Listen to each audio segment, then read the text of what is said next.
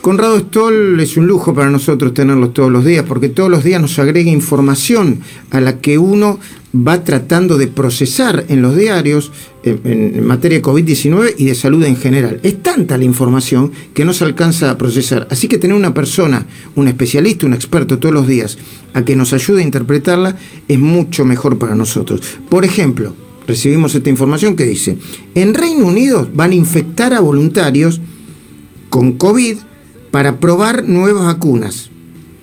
Y esto, a ver, me parece, ¿no, Conrado? Buen día, que es muy provocativo desde lo ético, ¿no?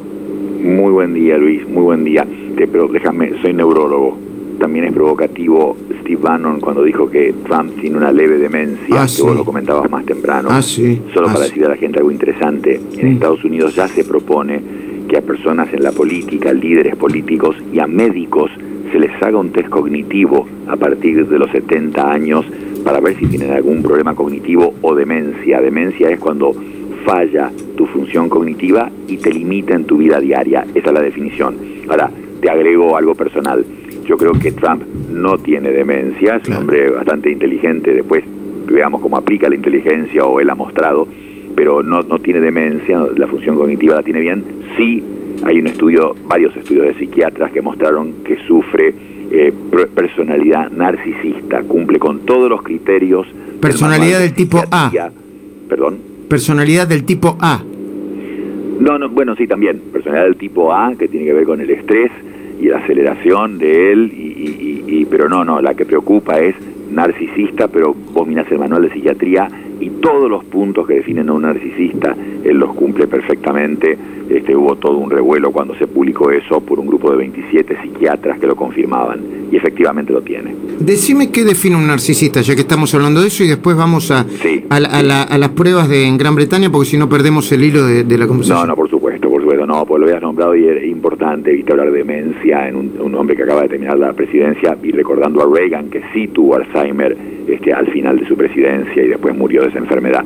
los criterios son un, un sentido de grandiosidad personal, eh, una preocupación con fantasías de un éxito ilimitado, de poder, de belleza, de brillantez, una necesidad de que los admiren excesivamente, una conducta interpersonal abusiva con otra gente, una falta total, esto es fundamental, de empatía, son incapaces de ponerse en los pantalones de otro y saber cómo puede estar sintiéndose el resto de las personas, envidia por los demás o el sentimiento de que los demás los envidian. Y por supuesto actitudes y conductas de arrogancia eh, permanente. Hoy estoy pensando en alguien, pero no lo voy a decir en este momento porque no corresponde. No, no, yo hablaba de Trump, por supuesto. Ok. Eh, eh, de nuevo, en Reino Unido, en Reino Unido van a infectar a voluntarios con COVID para probar nuevas vacunas. No, y vos usaste la palabra provocativo que, que casi te diría que te quedas corto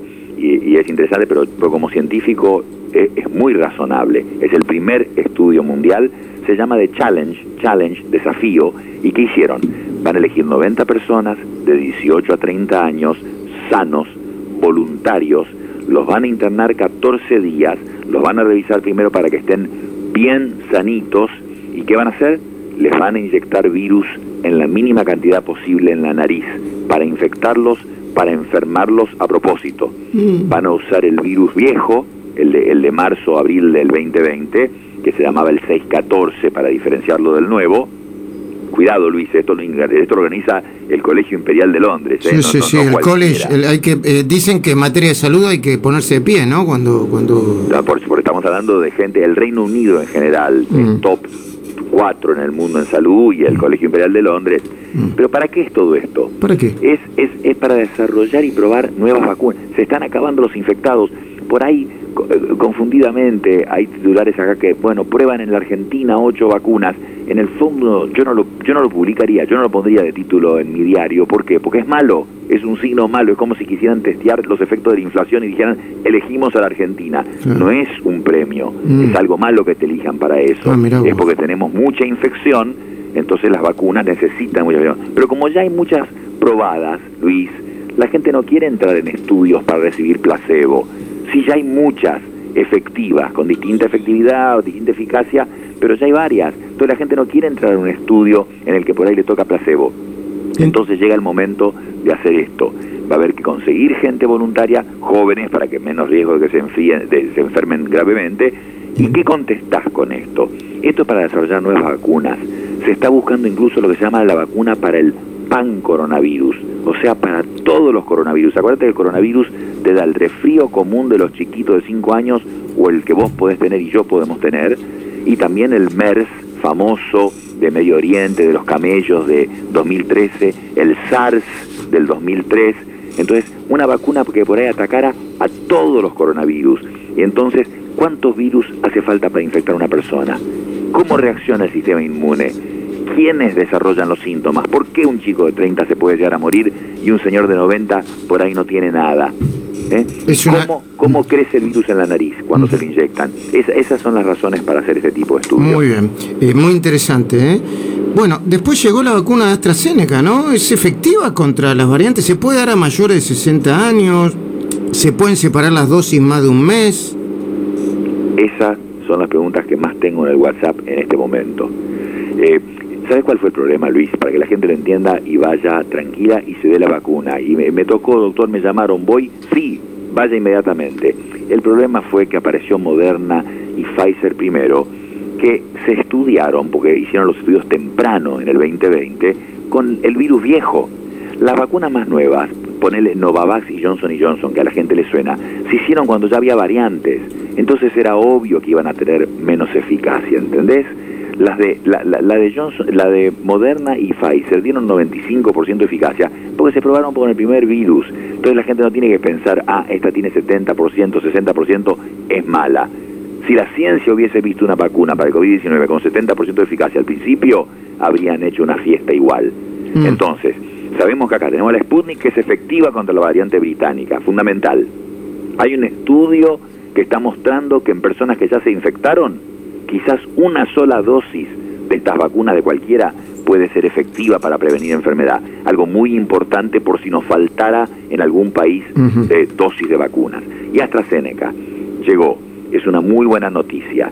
Eh, lo de los 60 años, la Organización Mundial de la Salud ahora dice que se puede dar. ¿Por qué decían que no en más de 60 años y algunos países como Alemania no la van a dar? Y porque el 80% de los pacientes estudiados tenían 18 a 55 años, Luis. o sea, eran muy jóvenes. No hubo mucha gente de más de 60 años evaluada. Por eso en algunos países la prohibieron para esa edad. Pero hay eh, pacientes estudiados de más de 60 años con buena inmunidad. La vacuna esta que dio de eficacia, ¿cuánto da de eficacia? Promedio 70%. ¿Por qué? Porque hubo un error, Luis, y hubo 5.000 pacientes, 4.000 y pico, a los que le dieron la mitad de la dosis que les correspondía en la primera. Y en la segunda le dieron el total que correspondía. Pero en la primera hubo un error, mitad de dosis. ¿Y sabes qué pasó? Esos con un error tuvieron 90% de eficacia. Mucha más. El error fue bueno. Entonces, el promedio de la eficacia es 70% y eh, definitivamente hay que dársela. El tiempo se diseñó para cada 21 días, de nuevo hubo problemas de fabricación, entonces no tenían la dosis, la segunda dosis para dar. Y en Gran Bretaña, Brasil y Sudáfrica, que es donde se probó, algunas personas se la tuvieron que dar cada 60 días y algunas cada 90. Quizás es bueno, Luis. Acá tenés entonces una vacuna en que eh, funciona en gente más grande, en que la podés dar por ahí cada 60, no tenés que estar esperando los 21 días prolijamente como en Pfizer y en Moderna, que se estudiaron con esos días estrictamente, 21 28. Acá puede ser a los dos meses, puede ser a los tres meses la segunda dosis y se ha mostrado efectiva. O sea que llegó una muy buena vacuna, la gente que no elija es Sputnik o esta, la que le toque las dos efectivas. Completísimo, Conrado, como todos los días y con mucho detalle, te mando un abrazo grande, mañana la seguimos, ¿sí? Un abrazo.